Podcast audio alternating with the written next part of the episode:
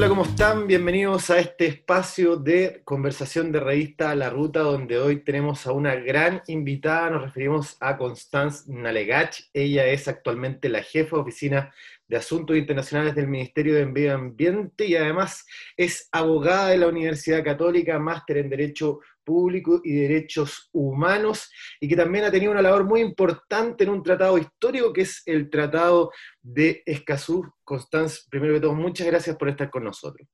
Muchas gracias, Sebastián, por esta invitación y felicitaciones también por la revista que, como sabemos, habla de temas de sustentabilidad, temas cívicos que claramente están en el Acuerdo de Escazú, que me parece que vamos a tener una interesante conversación al respecto.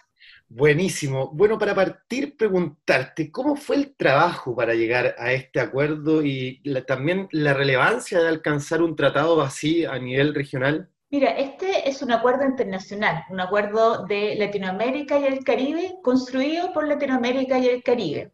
Y como tú comprenderás, poner em, de acuerdo, lograr consenso entre distintos países, no es de un día para otro. Entonces, el, proceso para llegar al acuerdo de Escazú fue un trabajo bastante armonioso para una negociación multilateral. Tuvo dos etapas, una etapa preparatoria que los países, eh, como resultado de una propuesta de Chile el año 2012, decidimos ver cómo está nuestra situación respecto a democracia ambiental. ¿Y qué es la democracia ambiental? el acceso a la información ambiental, el acceso a la participación ciudadana en materia ambiental y el acceso a la justicia en materia ambiental. Estuvimos revisando las mejores prácticas, las legislaciones, las brechas que había respecto a esto, para luego decidir negociar propiamente tal un acuerdo. Y eso se logró finalmente el año 2018, así que fue un trabajo intenso, pero además muy novedoso porque fue abierto y transparente pudo participar toda persona que estuviese interesada. De partida es el único tratado ambiental que tiene Latinoamérica y el Caribe. El único. Es decir, la región no se había puesto de acuerdo nunca para tener un tratado. No se había logrado esto. Y esto es bien único porque finalmente estamos en una crisis socioambiental. Entonces tú me preguntas, ¿cuál es la, relevancia fundamental de este acuerdo? Es que mm, nosotros sabemos que estamos ya con impactos del cambio climático en una región que es muy vulnerable a los impactos negativos del cambio climático. Eh, tenemos una crisis hídrica, que sabemos, lo vemos todos los días. Tenemos una pérdida de la biodiversidad tremenda y además, lamentablemente, sabemos que no es que uno separe lo ambiental, lo económico, lo social, está todo interrelacionado. Y también estamos teniendo conflictos socioambientales cada vez están más ligadas la conflictividad de nuestra región y de nuestro país al acceso, al uso, al goce de estos bienes naturales.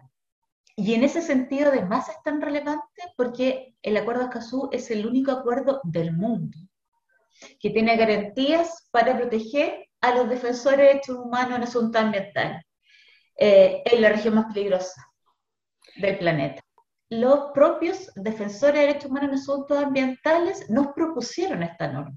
Es creada por ellos y por una necesidad dramática. Efectivamente, las cifras dan cuenta que en nuestra región tres cuartos de los asesinatos se concentran en Latinoamérica.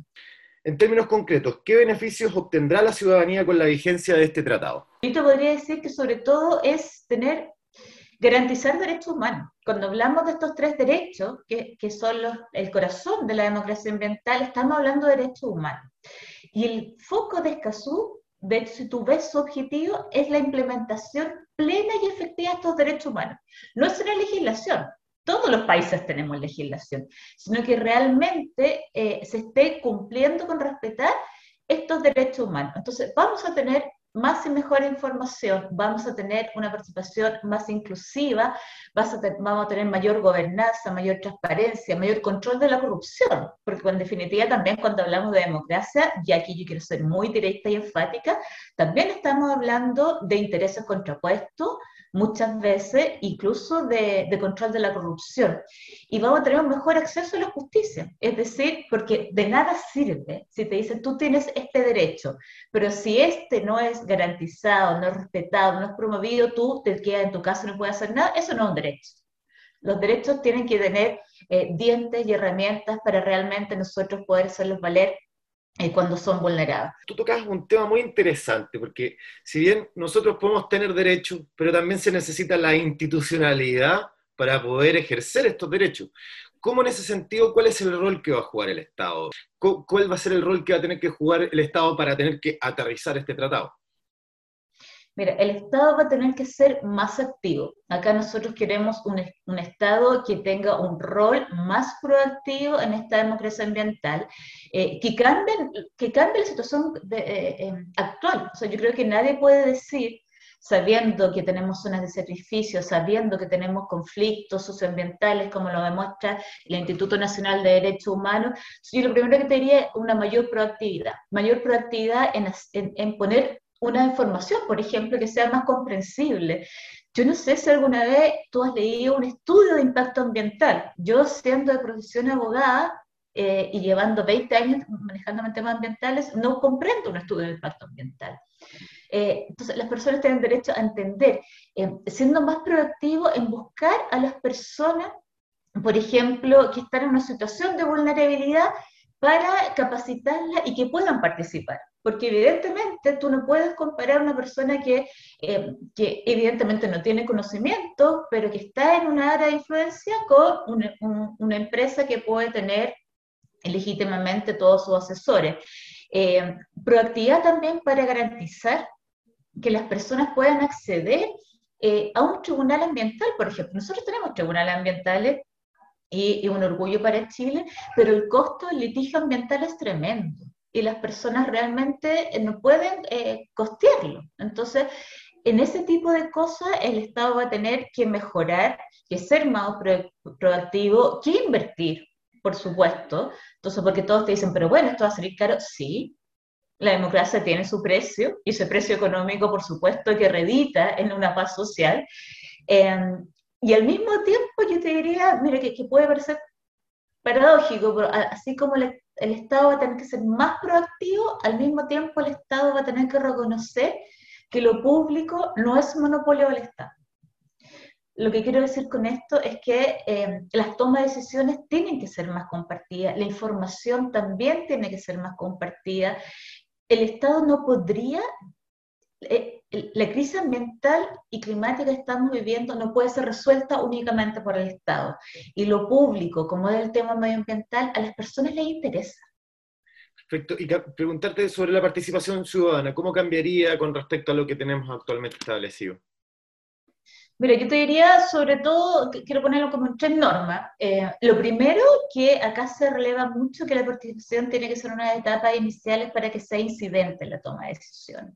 Entonces, ahí también hay una invitación, más allá de, si va a cambiar eh, el, sistema de evaluación de impacto ambiental, por ejemplo, los planes y las normas, que exista eh, una conversación que evidentemente respete la autonomía de todos los actores, pero que uno pueda estar conversando desde un primer momento eh, cuáles son los proyectos y que también, por ejemplo, ya sea el Estado o el sector privado, sepa desde un, primer momento cuáles son los, intereses, las preocupaciones de la comunidad y pueda entonces tener un proceso más, más efectivo. Lo segundo, que yo creo que es un gran desafío, como te decía, es que tú tienes estos estándares, no, no el camino eh, preciso, pero se habla, mira, a mí, a mí, me encanta esta norma, dice, se dice que eh, la participación tiene que adecuarse a las características sociales, económicas, culturales, geográficas y de género. O sea, no es lo mismo que tú hagas una participación ciudadana en Arica, en la costa, en la cordillera, en población rural, dentro, en las ciudades. Eh, yo me imagino, y, eso es un impulso también que pretendemos dar como, como gobierno, eh, también en tener ciertos protocolos para la participación de las mujeres.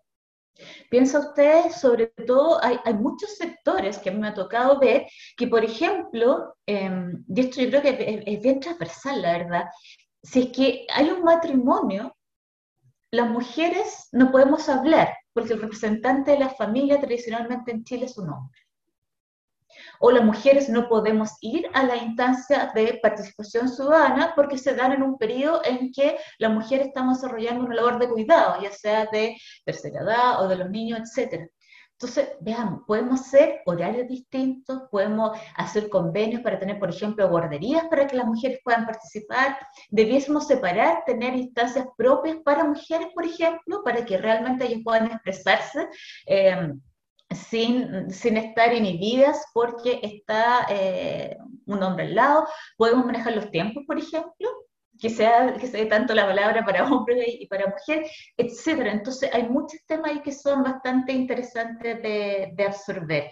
Y lo tercero, eh, esto que, que, también te lo comentaba, que en, en torno a la, a la, participación, que el Estado tiene que ser proactivo en buscar a las personas y grupos en situación de vulnerabilidad para tratar de nivelarles las canchas, es decir, para poder participar. Entonces puede ser, es, es, estoy, lo estoy inventando, pero por ejemplo, si hay una instancia eh, eh, del proponente del proyecto y del servicio de evaluación eh, ambiental con la comunidad, a lo mejor tiene que haber tres instancias previas con aquellas personas que, tienen, eh, que están en situación de vulnerabilidad. Y situación de vulnerabilidad eh, no es no, es, en el sentido de las personas, sino una situación particular que puedan estar eh, esas personas o grupos. Entonces, es bien, yo te, diría, eh, bien rico el tratado en el sentido de que tú siempre vas a poder seguir progresando, porque tiene que ver con estos estándares superiores y precisamente uno de los principios es